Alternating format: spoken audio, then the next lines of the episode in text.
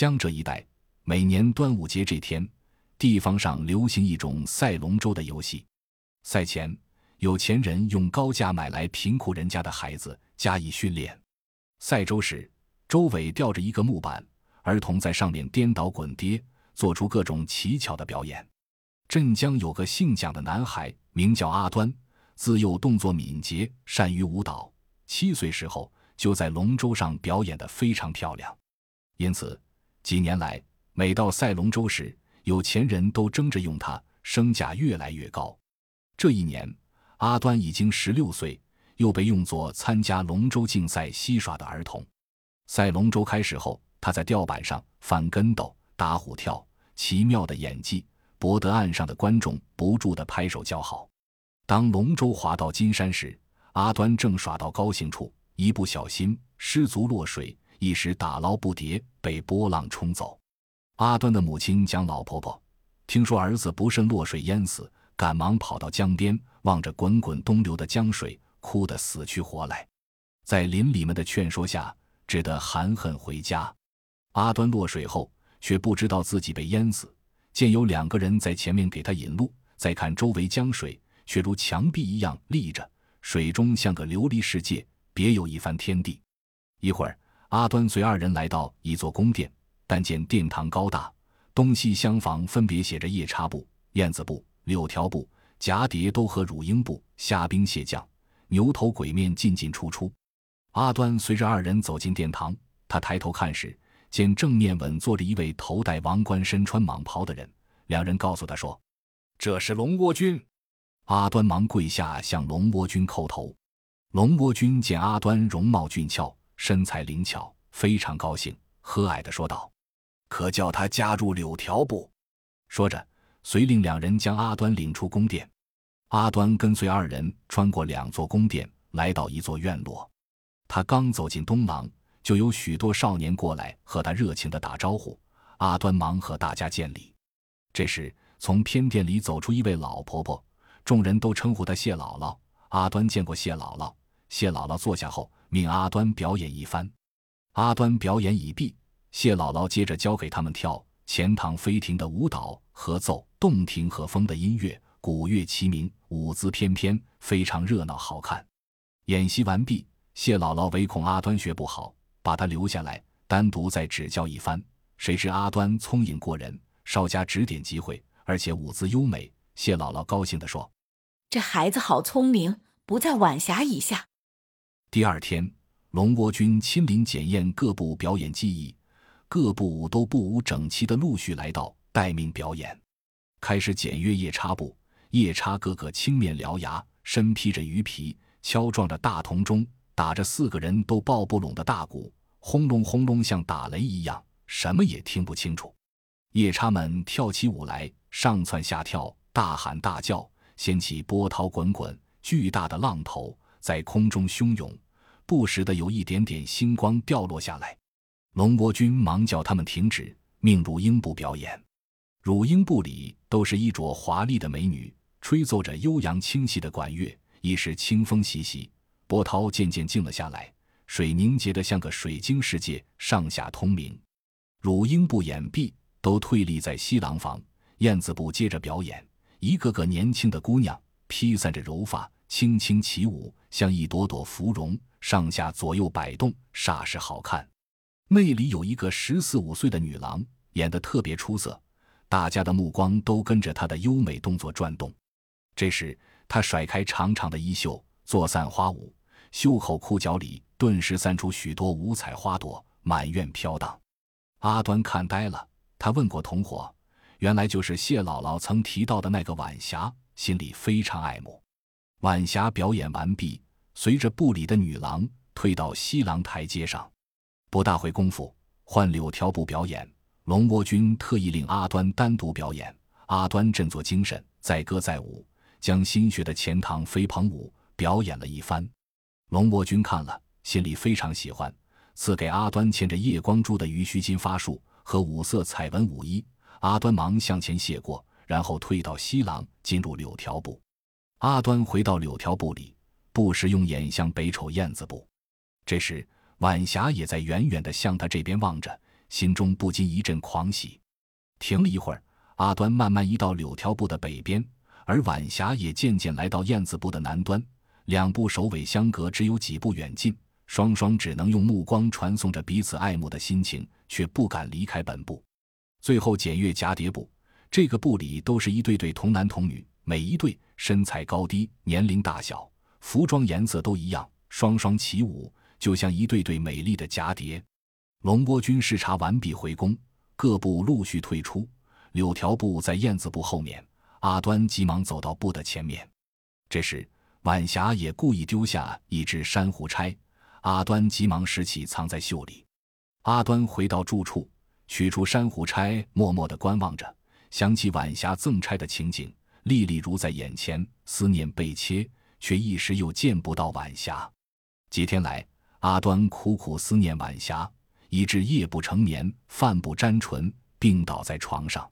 谢姥姥见阿端病倒，一天来看望几次，亲自给他煮汤疗水。照顾得十分周到，阿端却仍然吃不下饭，睡不好觉，病情一点也不见好转。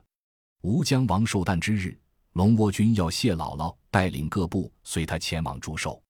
寿期已尽，阿端的病不见痊愈，谢姥姥感到非常忧虑。一天傍晚，阿端正躺在床上思念晚霞，忽见一位少年走了进来，坐在阿端的床边，说他是蛱蝶部的，前来看望。少年问起阿端的病因。阿端只是低头叹气，默默不语。少年俯身低声问道：“是思念晚霞引起的吧？”阿端惊疑的问道：“你怎么知道？”少年笑着说：“晚霞和你一样也病倒了。”阿端听了，心里非常难过。他勉强坐起来，请求少年想办法让晚霞和自己见一面。少年问：“能走动吗？”阿端答道：“还可以勉强挪步。”于是。少年搀扶着阿端走出房门，向西拐弯，走不多远，来到一座花园门口。少年打开园门，领着阿端走了进去。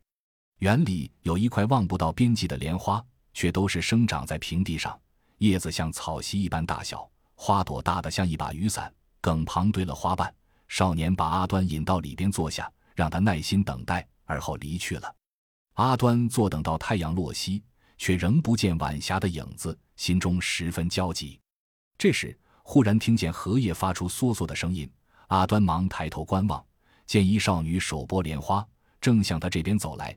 仔细看时，正是晚霞，心中大喜。二人相见，他们以盒盖做屏障，坐在铺着莲瓣的地上，相互倾诉着彼此相思的心情。阿端向晚霞叙述了自己的不幸遭遇，并说：“镇江家中只有老母在世，生活苦不可言。”晚霞听了，深表同情。她说：“你我虽身居两地，但彼此同病相怜。”阿端感到愕然。晚霞流着眼泪说：“妾本是苏州人士，因父母早亡，被出卖当了歌妓。去年到龙舟上歌舞，一位富商起了歹心，妾一气之下投江来到这。”两人越谈越亲密，共同的遭遇使他们心心相连。他们当即定下终身。愿永结百年之好。临分手时，二人约会于每天日落西山的时候到此地来幽会。从此，两人在花丛中度着甜蜜的生活。过了一段时间，吴江王的寿期到了，各部跟随龙窝军到吴江王府去。寿筵前，各部轮番向吴江王歌舞祝寿，一时间舞姿翩翩，鼓乐齐鸣。吴江王看过表演，心中非常欢喜。特别赏识晚霞的精巧演技。祝寿完毕，各部随龙窝军回宫，独留晚霞一人作陪，并令他在宫中教舞。